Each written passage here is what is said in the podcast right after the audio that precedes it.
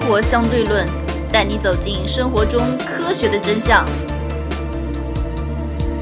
接着我们说看硬盘吧，就你刚刚内存和硬盘部分，硬盘、硬盘也是两大类，一类叫做固态硬盘，固态，一类叫做机械硬盘，或者说传统的物理硬盘。区别在于，固态硬盘里面是芯片，跟内存差不多，一颗一颗的芯片，嗯，它的容量会小一点，价格会非常高。非常高，对，相对传统的机械硬盘会高很多。比如说，现在主流的这个固态硬盘，呃，二百五十六 G 基本上卖到五六百块钱，六七百块钱。之前最低的时候，内存低的时候它也低，卖到四百来块钱左右，现在卖到五六百块，涨了百分之五十。百分之五，基本上你家用的话，二百五十六 G 已经比较够用了。二百五十六是吧？对，就是说你基本上装一个系统，嗯，装点正常办公，比如说 Office 啊，装点 Adobe 的程序，啊装几个游戏，基本上都是可以用了。二百五十六 G，二百五十六，如果你还需要装一些电影，装一些大姐姐们，还是建议买传统的机械硬盘，因为价格会比较便宜。比如说两 TB 的机械硬盘，现在价格差不多应该在四百出头点，四百二；三 TB 大概在五百三左右，哎都那是我比较主流的选择。那我刚才看到一 TB 都要三百九十几了吧？那个是移动硬盘，尺寸不一样的。哦嗯，你看一下，传统硬盘是三点五寸的，移动硬盘是二点五寸的。嗯，我可以给你看一下这个尺寸，三点五的，二点五的。这个要便宜点的，嗯，为什么呢？大呀，那会怎么啦？ 也这只能放里面，你不能携带的，这个是可以随时携带的，这携带到时候能直接用不啦？可以用的四 T 啊，这个这个这个才这个才两 T，那个四 T，这个插根线就好了，没有这成了线就可这以。个要装嗯要装电脑里面是吧？这个要插主板上是吧？嗯，对，哦，那机械硬盘和固态硬盘用起来有什么区别啊？嗯，这个问题好。为什么我们要用固态硬盘？固态硬盘三个优点，第一个，固态硬盘的速度非常快，非常快，你的好的固态硬盘速度读取可以到两千兆每秒，而你的机械硬盘最高也就是两百兆。哇，那差很多差哎了，十倍对了，，而写入固态硬盘可以到一千三到一千四，而机械硬盘基本上只有一百四到一百五，又差十倍。对，九倍差不多。哇，就举个例子，你用固态硬盘，比如说你的 Windows 十、Windows 七开机嗯，七八秒，对对对而对，你用机械硬盘可能需要四十秒、三十秒，这只是开机，更别说程序安装或者说打开了。就举个例子，我之前装那个 Office，啊，我用那个固态硬盘装一个 Office 二零一六装完四分钟，而传统的机械硬盘可能需要二十到三十分钟。哇，差很多哎，但固态硬盘寿命会短吧？这个问题也问得很好，固态硬盘猫腻太大了。呃，比如说有 SLC、MLC、TLC、QLC，这是什么概念？你知道吗？一般来说，固态硬盘的写入默认是整个硬盘写入两千次到三千次就可就要损坏了，损坏了，两千到三千次。比如说二百五十六 G 的，嗯，你写两千次，差不多应该是写五百一十二 T 的数据。其实对于一般用户来说是绝对绝对绝对够用了。是的，但是这是 SLC。给你举个例子，SLC 相当于我一个区块写零一两个数字，或者是零零，或者是一一或者一零，因为二进制的嘛。嗯，而 MLC 是显示零一零一四个数字，或者一一一四个数字。啊嗯，而 TLC 则是显示零一零一零一六个数字，QLC 显示零一零一零一零一八个数字。同样的区块，QLC 的存储量是 SLC 的四倍，这就造成了一个什么问题呢？我如果只改动其中一个数字的时候，它就会有一次写入。言下之意就是，越后面存储数字越多的时候，它的成本会降低，但是它寿命也会大幅度下降。就是 L S L C 我我嗯对，它只写两个数字对， ，MLC 写四个数字，TLC 写六个数字，就我 QRC 就我写动八个一数字动一坨动一个数字把嗯其中零一改成零零，就写入了一次。嗯，这个区块寿命就减了一，减一秒。对，减一秒。两秒了，鸡鸡，所以选择的时候，我建议大家尽量选择 MLC，因为 SLC 价格太昂贵了。太昂贵了，对，MLC 是比较合适的选择。嗯，如果你的资金的确紧张，TLC 也是可以选择的，千万别去买 QLC。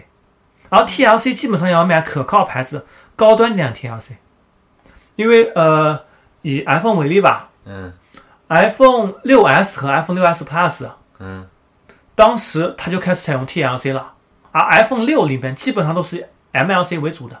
越到后面加去 iPhone 八上市了，传言会使用到 QLC，为什么越用越差？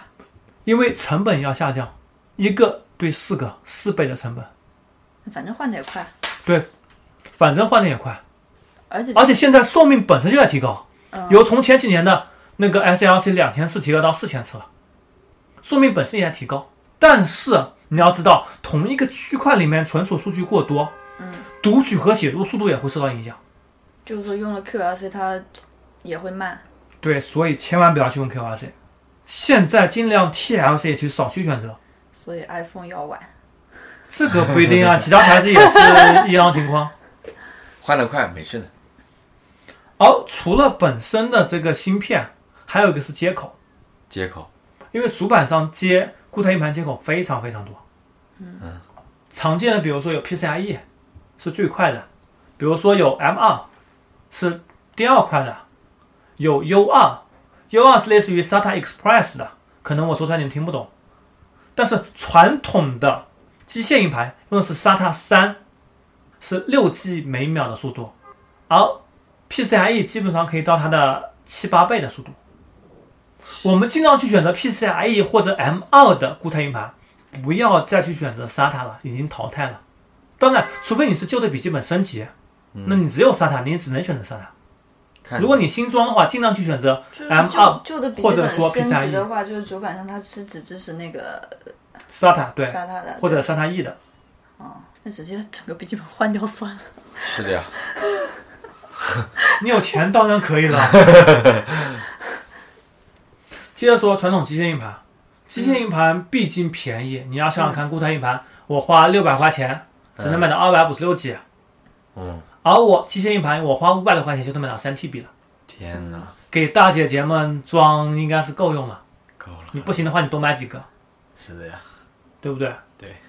而嗯，这里我想到说到品牌，刚刚这面固态硬盘品牌我也没有说，固态硬盘主要也是这几个牌子，嗯，比较主流的其他品牌包括英特尔，英特尔嗯，三星都是 TLC，三星没有 MLC，但是三星的 TLC 质量也还可以。补格特，补格特我们也是见证了补格特从质保十年变成五年，现在到了三年，因为它改用了 TLC，它只敢质保三年。补格特的 MLC 是可以选择的，尽量不要去选择它的 TLC。其他的比如说 SanDisk、闪迪，MLC 也是比较靠谱的选择。其他包括美光，由于它自己产颗粒，也是可以选择的。而机械硬盘其实说白了，全球就三家厂商，因为机械硬盘毕竟面临着淘汰，淘汰因为速度太慢跟不上，要 GG 了，全球只剩下希捷、西数和日立。其实日立也是西数的半个子公司，嗯，希捷旗下有希捷和三星。现在怎么说呢？机械硬盘其实质量都差不多，嗯，差距不会太大。嗯，只要你的电源好，机械硬盘损坏概率也不会太大。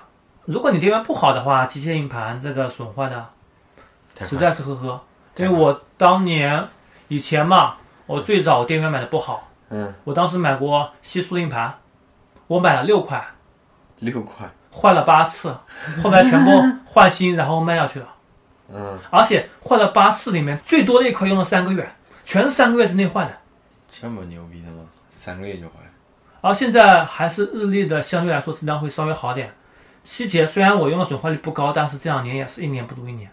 嗯，电脑里面东西好像除了散热器都说了，嗯，那就是外设散热器得说一说。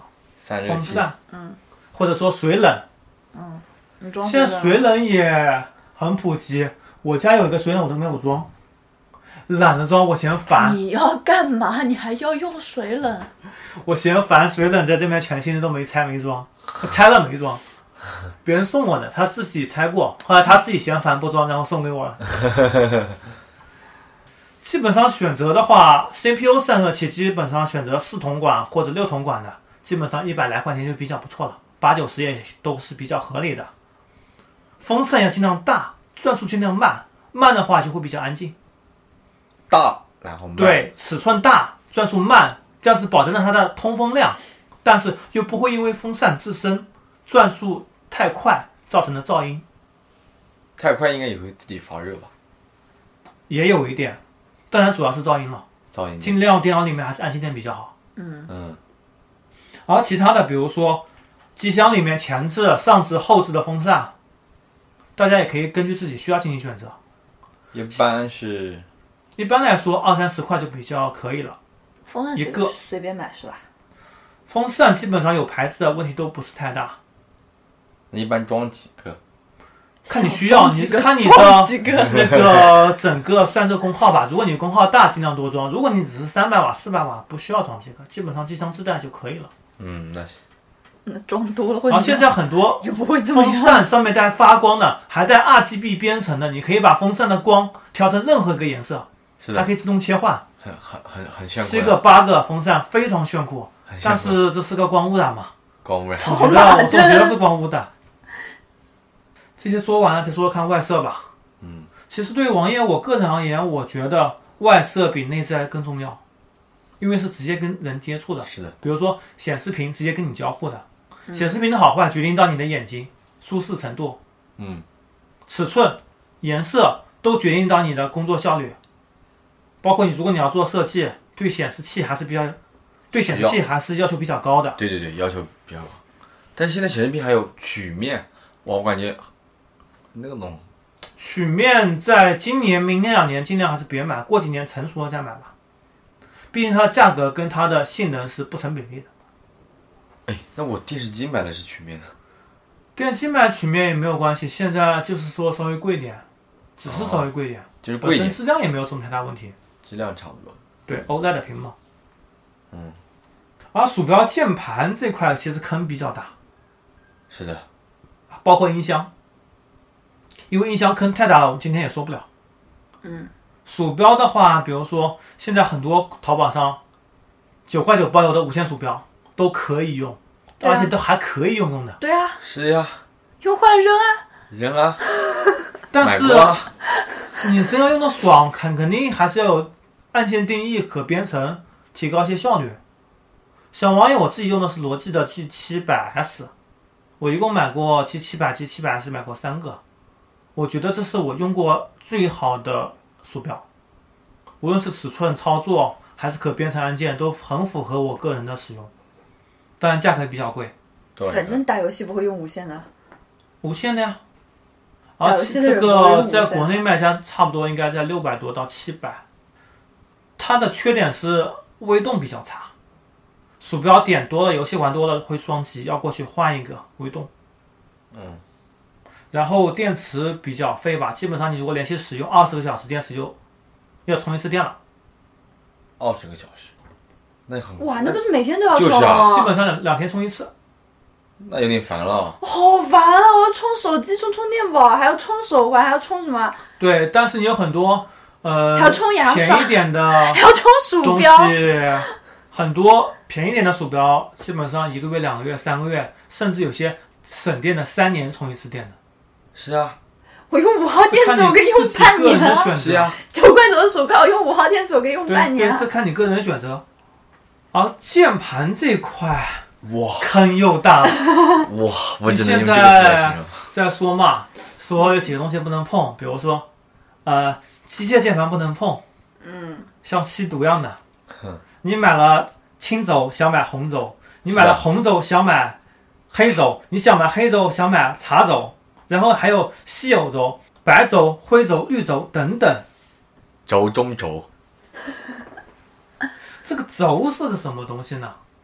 它是一家叫做 Cherry 樱桃的公司，它发明了一种叫做 MX 轴车厘子公司，车厘子公司。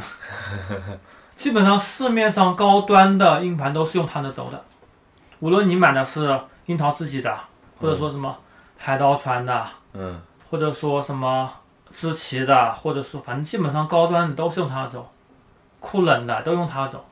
基本上这种东西，大家还是自己去实体店体验一下，我觉得会比较好，是的，因为轻轴的打击感比较强，对，会打起来打字的话会很爽。很爽。呃，红轴花会稍微软一点，但是感觉也是比较不错的。王爷我自己是一个红轴，一个茶轴，都有不同感觉吧，因为手感这种东西还是要每个人自己去感觉的。就这个是啊，我感觉跟这个普通键盘差不多样的，有什么区别？但是就是不一样。基本上，呃，是哪个是很响的？跟别人语音的时候，嘎巴觉得对，感觉对方在有轻轴轻轴是最响的，超爽，打起来，到底哪里爽？嘎啦嘎啦嘎啦响啊！ 真的你就是要听个响是吧？不是你按键下去弹手上感很来，好的，对弹性手感很好。但是轻轴基本上只适合于打字比较多的，就你看个玩人游感戏的觉。话，轻轴就吃不消，哎，我玩游戏用清楚的，玩游就戏看个人感觉。玩游戏会太硬了吧？不会不会，不会的，我觉得会。然后跟别人语音的时候，就是对对面吃键盘一样，嘎巴 嘎巴，就是这种爽啊，你感觉到没有？就好烦啊！对对对，你就要我这想，样我，想顺着网线去砍 他。 就是这样子。你就喜欢那种，哎呀，我就喜欢你看我不爽又没拿我没办法的是样的子。呀，来打我呀！从电脑里面跳出来打我呀！基本上这种东西靠自己感觉吧。我们再说看显示器，是的，显示器，走显示器的坑非常大，显轴示是玄学，可以这么说吧，但是你感觉起来真的会好很多。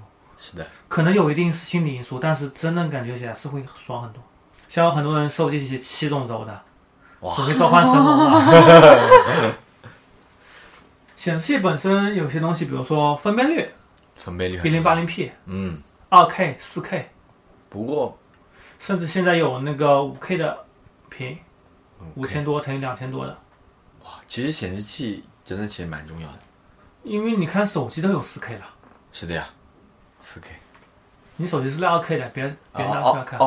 ，OK，四 K 就是索尼的某一款。你如果呃六寸手机都比你的三十寸电脑这个显示器分辨率大的话，你真的颗粒会很明显。但是现在主流的还是1 8 0 P，因为成本比较低。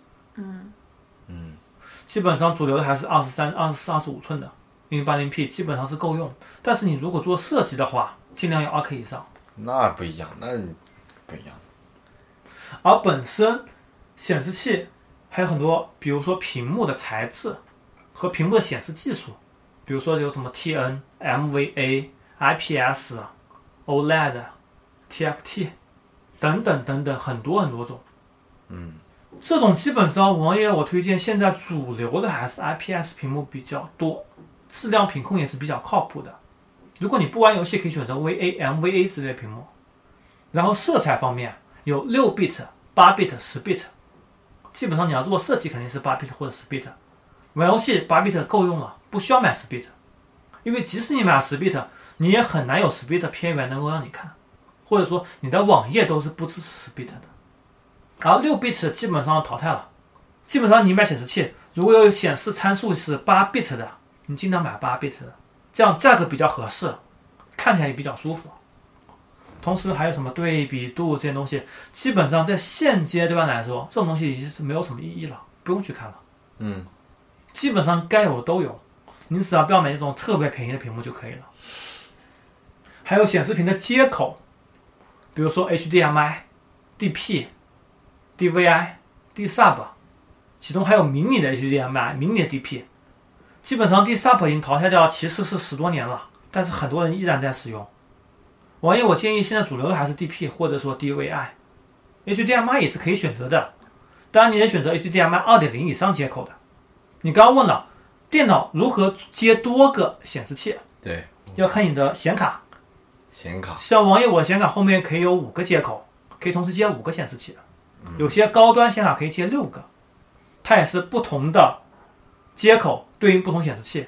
然后接好完以后，你可以到电脑里面去设置，基本上右键屏幕设置就可以设置，你可以把屏幕扩散到每个显示器上面，然后可以把显示器拖拽排序，来适合你对应的这个显示的位置。这样子你配置完成以后，你就会很爽。很爽，一边打游戏，一边看小姐姐，一起游戏。哦，这我以前真干过，一边打游戏一边看电影，然后中间还可以看小说。你看得过来吗？我看也过在啦想，，看过啦。你网游做外挂是吧？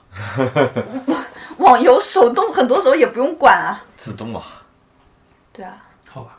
然后显示器品牌，品牌品牌其实非常多，但是很多牌子其实贴着它的牌子其实都不是它做的，都是贴牌。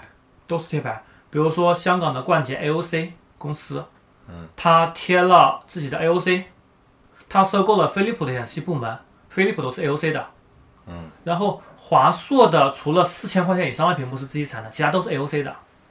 日本电器 NEC 的显示屏，除了旗舰几款也都是 AOC 的。水很深啊，相对来说，呃，你想水不深，买戴尔的水不深，戴尔戴尔的水是最浅的，但是价格会相对来说高一点。一般是一般是戴尔的 P 系列或者 U 系列，U 系列会比较高端一点，带调色功能的。P 系列基本上家用够用就可以了。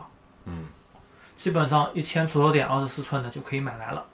一千出头点，嗯，一千两百块钱左右，这是这个价位上比较合理的选择，而且接口会比较丰富，主流的都会有。AOC 的现在新出那个叫做什么系列来着，也还是比较不错的一个高端系列。基本上就这几个牌子选，其他的比如说宏基啊、明基啊这些，其实也基本上半贴不贴的牌了。看贴不贴。其他比如说高端的，你要买四五千的，嗯还是买买些大牌子，比如说 LG 的，嗯，LG 或者说华硕的高端屏、戴尔的高端屏或者惠普的高端屏都是可以选择的。你听晕了没？没有，因为我知道一点点， 比你看多了。如何收听我们的节目呢？您可以在喜马拉雅、荔枝 FM 或者苹果的播客应用上搜索“生活相对论”，关注爱因斯坦头像的就可以了。那么其实基本上硬件我们讲完了，嗯然后我们讲一下如何装电脑。 对，这个其实你前面讲这一大堆，就为了最后面这个如何装电脑。 装在一起不就好了？如何装在一起？应该这么讲，如何装一台好电脑，应该是这样的：如何装一台自己够用的电脑。找王爷装，找王爷，这是一个选择，但是听众怎么办呢？ 首先我们要知道怎么样算够用。适合自己就够用了。你怎么知道你适合什么？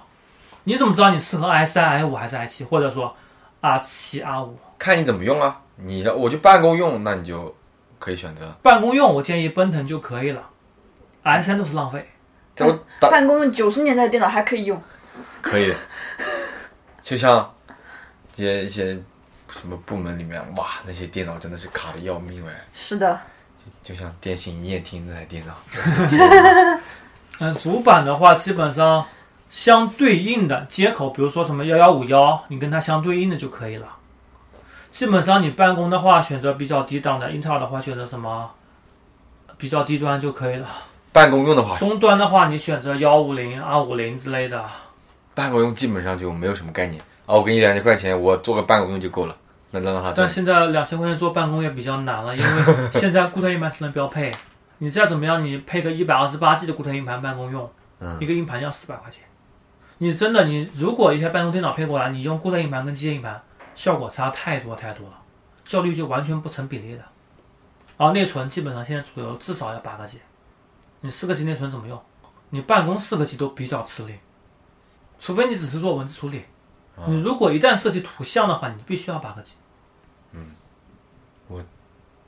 电脑怎么装呢？首先，你 CPU 拿来，嗯，主板上有 CPU 插槽，它有指示，有卡口的，只有一种角度是可以装的，把它给按照那种角度给扣进去，上面涂上硅脂，然后压风扇，压散热器，基本上任何有动手能力的看一下说明书就知道了，非常简单。非把常这些东西全都插到主板上就好了。对，内存你要注意正反插到主板上面，因为主板上面很多内存有两种颜色的。嗯，如果你有两条的话，建议插不同颜色的，因为会组成双通道，会效率更高一些。你如果只有一条的话，那随便插。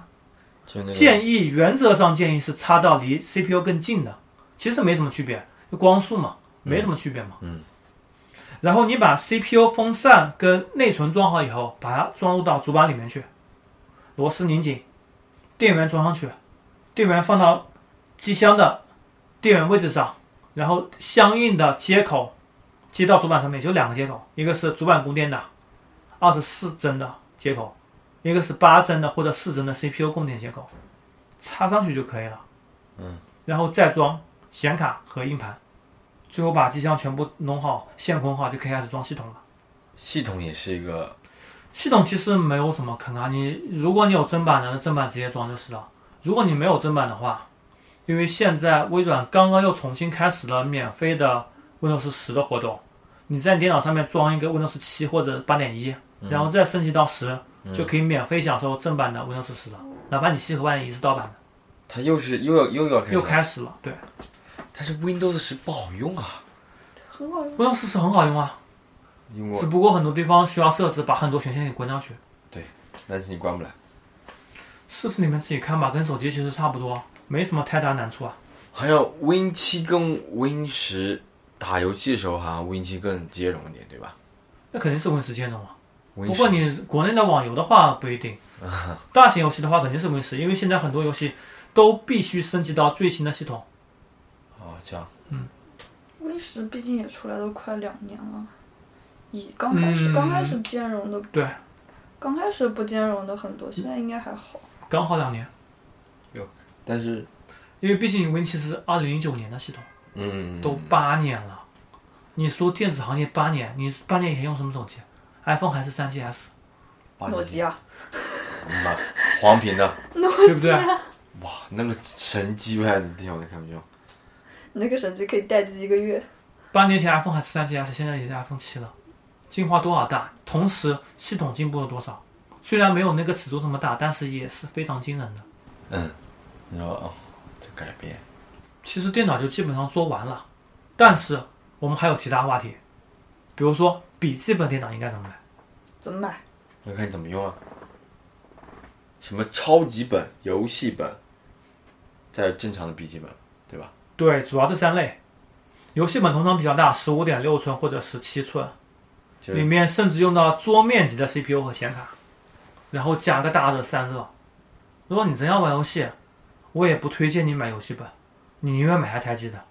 对啊，玩游戏为什么要买本啊？现在玩游戏基本上可以玩，就是你直接组装机最好了呀。对啊，但是很多呃学校里面的学生对，只能买笔记本大，学狗啊，嗯笔记本最爽了呀。所以游戏本还是有它的市场的。比如说我们刚刚所说的微星，它主板销量下降，显卡销量下降，它现在主要的盈利来自于比游戏游戏本嗯，对，它游戏本做的还是不错的。其他的比如说华硕游戏本也做的不错。现在神州的游戏本性价比非常高，神州神传，神传还是可以的，因为东西都采购的比较靠谱的，而且它的模具其实都是蓝天的公模，模具散热本身做的也都是还可以的，跟大品牌基本上差不多，也是可以考虑一下的。便携本，像上一周我们录音的上一周，可能节目发出的应该是上上周啊，呃，微软刚刚发布会推出一个 Surface Laptop，我觉得这个笔记本非常棒。又轻薄又便携，而且价格来说还算比较靠谱，九百九十九美元，七千块钱人民币，用的是 i 五的 CPU，里面固态硬盘，一套全部配齐的。你笔记本一定要有固态硬盘哦，现在什么电脑都得固态硬盘。嗯嗯，这个性能差距太大了。太大了，便携本基本上是移动办公使用，它的续航可以到十四点五个小时。现在基本上便携的超级本类的都可以用到十个小时左右。嗯，你如果出门办公啊，出门做个直播啊，出门参加个发布会啊，干什么干什么都是比较可以的选择。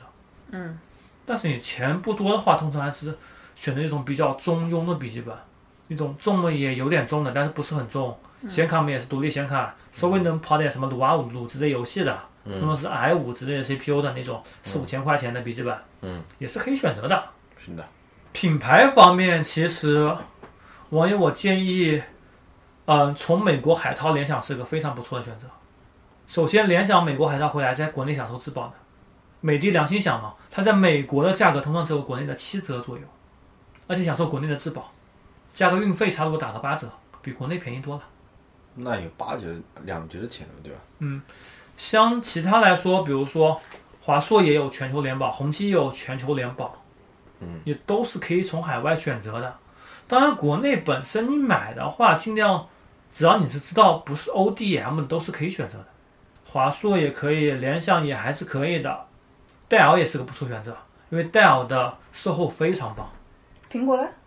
苹果怎么说呢？苹果最低配千万别买，你买高配的都是很好的，苹果的非常好用，就是价格有点高，而哦且便携性非常棒，续航也非常棒，就是最低配乞丐版，四个 G 内存，一百二十八个 G 固态硬盘，没法扩展，接口又少，就没法外接硬盘，那基本上不能用的。而而且你如果要买苹果的话，我建议去搞一个学生证，有学生特惠，苹果官网上买，价格会比电商上便宜不少。如果你实在没有的话，电商上也是个比较不错的选择，或者从香港买也可以。不过现在港币汇率不怎么好，对，所以学生的优惠折扣还是比较不错的。找个大学学生朋友身份证买一个就是了。讲了一圈回来，我们刚刚所说到台机，其实台机还有一种选择，叫做 UPC。UPC 是最近三年刚刚出来的概念，你在京东上、天猫上都可以看到很多牌子啊，它给你装好了台机，DIY 台机给你装好，然后给你发货发过来，嗯，你直接可以使用。嗯，或者说有些不带内存，因为现在内存太贵了，它不带内存，你只要自己再买上内存就可以使用了，嗯，显它比较便宜。嗯，其实这种都是比较不错的选择，而且它们价格也不贵，基本上和你不懂的人自己装的价格差不了太多，或者说基本上属于同一个级别，就大概一两百块钱，肯定是比电脑店合算的，因为电脑店我有同学也在做电脑店，嗯，上次不小心把我加到他们的群里去了，然后报价 格。呵呵啊，这个价格，那同学我又不好意思明说，对吧？那肯定价格真的很呵呵。嗯，电脑基本上低端机器赚个四五百，高端机器赚个一千多，很正常。正常。但是你买 UPC 的话，可以比电脑店买便宜一千块钱，而且很多牌子全提供当地的售后的上门售后服务的。是的呀，他们有个售后嘛，对，所以 UPC 对于普通用户来说也是个比较不错的选择，但对于我来说我都知道，而且我可以买到更低的价格，UPC 自然是不会考虑的。嗯，除此之外还有一个叫 NUK 的，NUK 是英特尔的一个小型的便携式的一个设备，就这么大，大概类似于经常看到的机顶盒，我们看到中国电信机顶盒或者天猫魔盒这么大。嗯，直接一个挂钩挂在显示器后面，然后一根连线 HDMI 可以连到你显示器，可以方便携带。本身价格也不贵，基本上三四千一个，里面也是带 i5 CPU。对于日常办公的人来说，买这个加显示器，比买终端的通用性的笔记本更合适，毕竟显示器大嘛。嗯，嗯，那是的，而且这这个还轻，对，很方便携带，你下班带回去就可以了，也不用担心被偷，那就比笔记盒本这么轻大很嘛多。对，就机顶盒这么大。那很方便。还有一种叫做网卡型电脑，就是一个类似于网卡一个特大的网卡这样子，直接插 USB 上，接电视机。这种如果看看片子还是可以的，但是其实功能其实实用性并不高。嗯， 但是对于它价格来说，四五百块钱你买一个也还是可以的选择。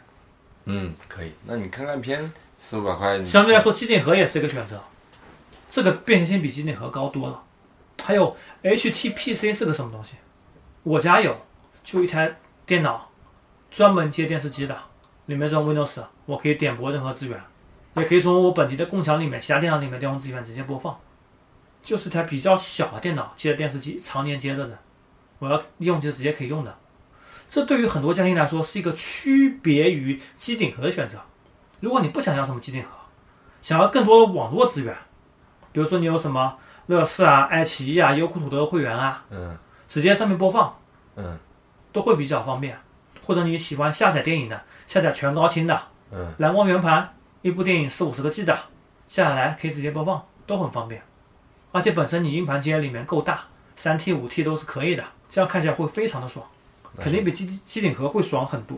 那肯定的。那么好，我们今天节目到此为止，拜拜。拜拜。拜拜。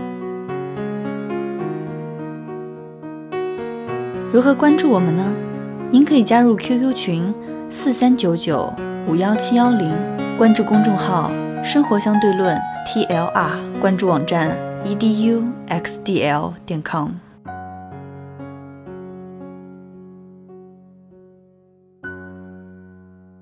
今天的彩蛋，我为什么要装一台好的电脑？因为我想玩单机。我不用电脑了，现在你用什么？手机啊，你的手机够用吗？我又不干嘛。你这也就是中低端机器啊，对啊，我又不干嘛，我就刷微博，我也不干嘛。好吧。其实呃，之前有这么一个说法，或者说上个礼拜刚看到一则新闻嘛，说一个老板在抱怨他一个员工嫌公司电脑太差，把上班一个礼拜就辞职了。嗯上了三天班，然后把老板给炒了。这么牛逼吗？其实对于很多公司行业，我经常做一些什么文字处理、电脑处理的，嗯，换一台好的电脑，对于提升效率是很有帮助的。真的很有帮助的。而且电脑本身并不贵，相对来说，员工工资来说真的是一点点。对，可以这么说，你显示屏大一点，鼠标键盘好一点，电脑关键是你的处理器和固态硬盘速度跟上，性能效率会提高非常非常多。你在家里，你如果要玩游戏，你除了游戏机可以选择，装一台好的电脑，画面效果会非常的棒，有沉浸感的用户体验也是非常好的呀。现在往往很多人愿意在手机上多花钱，虽然手机随身携带，用时间其实也是更多的。是的，虽然对于我来说，我肯定是用电脑时间多，但很多人来说，手机用的时间更多的。我宁愿把钱花手机上面，不愿意买台好电脑。当然，如果你是要正常办公使用、经常用的话，好的电脑真的太舒服了。可以这么讲，可以这么讲。毕竟你一台一台电脑的钱跟一台手机，高端手机钱差不多。对，是的。还有就是电脑要不要关机？不用管。关吧，呃，有这么一个案例吧，就是说电灯，如果你经常去开关，我宁愿不要关的，因为开关对电灯损耗是更大的。但对于电脑来说，如果你有一台电源比较好、功率比较低的电脑，你完全可以选择不用关机啊，因为这点电费其实算不了什么。你一开一关，经常开关，对电脑的损耗可能价值可能会比电费更昂贵。对于电脑来说，待机可能是一种选择。待机对，比关机更好。其实是这样子的。那笔记本电脑就适合一直充着电吗？哎，对，这个说到电池问题了，之前我们说的，嗯，电池很重要的是不要过充，因为之前我们做过一期电池节目嘛，就是说看它看它，呃，百分之二十了，哦，那我赶快插电，然后到百分之八十再拔下来，再把它用到百分之二十。 因为嗯、呃最近有一篇非常有名的学术论文关于电池充电，也是第一篇真正在国际知名期刊上发表的电池的论文，嗯嗯，它是建议电池使用电量在百分之二十到百分之八十之间，嗯，用到百分之二十充电，充到百分之八十拔掉去，这是最有利于使用的。那晚上呢？哦，晚上待机，晚上充到睡前充到百分之八十，然后待机就不关。呃，研究表明，就是说，比如说你电池锂电池是可以充一千个循环的话，如果从百分之二十充到百分之八十，嗯不算一其个实只循环占用到零点一五个循环左右。这样子，如果从百分之二十五到七十五的话，可能只占用到零点一个循环。但是你打游戏的时候，你这个不可能，你电你笔记他不是本说便携本可以用十几个小时吗？你你打游戏应该打游戏你必须要大型的笔记本、游戏本，是游的，戏本应该嗯因为充电同时，它是这样子，一部分电量是供应你使用的，另外一部分电量是给你电池充电的。你像像而且玩游戏的时候，你如果突然拔掉电源去，然后你整个电脑它的功耗就会下降，它为了节电嘛，它嗯有个自动的一个识别系统的嘛，嗯，没有电源它的功率会整体下降，会很影响到用户体验的。嗯所以游戏本这东西游戏本反正用只几能年是就这种用淘汰的了。，而且本身电池 游本戏身哦本电池也反正用几并年不就贵，要淘汰了。啊那游再戏本你换个电池两百块钱，哦，不行，你再换个对不啊电对池。所以这都不是很高的成本。